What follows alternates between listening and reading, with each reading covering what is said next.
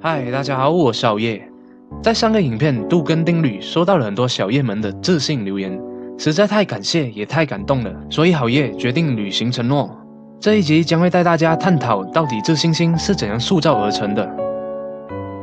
什么是自信心呢？自信心 （self-confidence） 在心理学中，与其最接近的是班杜拉在社会学习理论中提出的自我效能感 （self-efficacy） 的概念，是指我们能够成功应付特定的人、事物能力的评估，也就是对自己能够完成某项任务、解决某个问题的信念。简单来说，如果自信拆分成两个字，就是自己相信自己可以做得到某件事。我相信自己可以考得到好成绩，我相信自己可以处理这个任务，我相信自己可以把车叫好来，我相信自己可以融入他人。那你可能问我，自信重要吗？为什么我要花时间和精力来塑造更强大的自信心呢？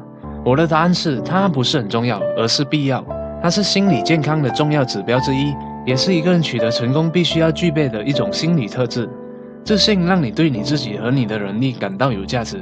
它让你抬头挺胸，它让你活得更加开心，它让你更满足于自己的生活，它让你更有能量，它让别人相信你，它让你更有吸引力，它让你更健康，它还让你更快地学会一门技能，它让你的生命充满了希望。这里有几个关于自信的迷思，先让大家了解一下。第一，有自信的人不一定会成功，但成功的人都很有自信。成功是由各种各样的因素组成的，而很多人认为有了自信就一定会成功，而不去认真努力，最后当然一败涂地。第二，并不是成功了才会有自信，成功能加强一个人的自信，但自信不是成功的副产品。有许许多多的人成功之前都经历了无数的失败，难道说他们都没有自信吗？第三，自信其实每个人都有，你可能会怀疑有吗？我是个没有自信的人耶，哪来那么多的自信啊？好叶隔壁家的小花走起路来总是低着头，害怕跟别人交谈，和家人也是一样。他父母经常告诉我们，他是一个没有自信的孩子。本来好叶也是认同他的话，直到有一次看到小花在一个婚礼上献唱一首歌，听得好叶耳朵都怀孕了。这时候就知道我错了。在舞台上唱着歌的他，就好像发光的小精灵，充满自信。可是，一下到台下，总是避开人群，不敢和别人对视交谈。所以说，自信每个人都有，只是对于每件事的水平都不一样而已。你可以很有自信的唱歌，但对于社交就没有自信；可以很有自信的吃饭，但对于驾车就没有自信。对于越熟练的事情，我们就会越有自信。自信就像 muscle 一样，是可以被锻炼出来的。如果你不去训练它，那它永远只是一块肥肉。自信的塑造来源于深度经验。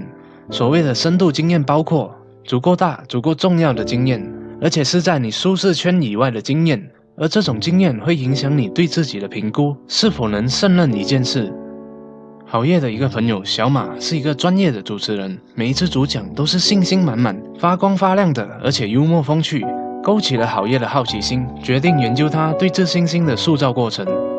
他以前并不是那么有自信的，早在十年前，他连给一个小孩讲故事的时候都会紧张兮兮的。连自己说什么都不知道，那时候他的自信水平只有零。如果那个时候叫他上台给一百人的观众演讲的话，他可能会紧张到尿裤，甚至连大便都流出来。因为那时候完全没有任何深度经验让他参考。第一次的深度经验就是他成功的讲完一个故事，在家里不断的练习，用了一个星期背熟整个故事剧情，用了三天的时间对着镜子练习语气、停顿和发音。最后，他学会了独自完成整个演讲，而不需要看稿。这就是他的第一个深度经验。他开始觉得自己是一个演说家了。几个星期后，在一次的朋友聚会上，发现了一个让他发挥的机会。他抓住了这个机会，跳出他的舒适圈，对他的朋友开始了已经练习很久的故事演讲。朋友们对他的故事演讲感到很有趣，也获得了许多赞赏。现在，对于朋友面前演讲有了第一次的深度经验，从而也加强了他的自信水平。在几个月后，学校举办了讲故事比赛。在朋友的鼓励下，小马再次跳出了他的舒适圈，勇敢地报名参加。虽然只是获得了小小的安慰奖，但也得到了大家的掌声。这个比赛让他得到了第一次在众多陌生人面前演讲的深度经验。自从那次过后，小马就参加了各种大小型的演讲比赛，也担任了各种学校活动司仪。日积月累的经验让他再次跳出了舒适圈，接下了各种尾牙婚礼的主持人。他的能力已足够让别人付他钱来为活动演讲，获得了前所未有的深度经验，自信水平再次的提升。而现在的他完全认为自己是一个专业的演说家了，只要有他在的地方，就会欢乐无穷，笑声四响。深度经验是其中一个最有效的方法来塑造你的自信心，它可以帮助你塑造对任何事、任何领域或者任何技能的自信水平。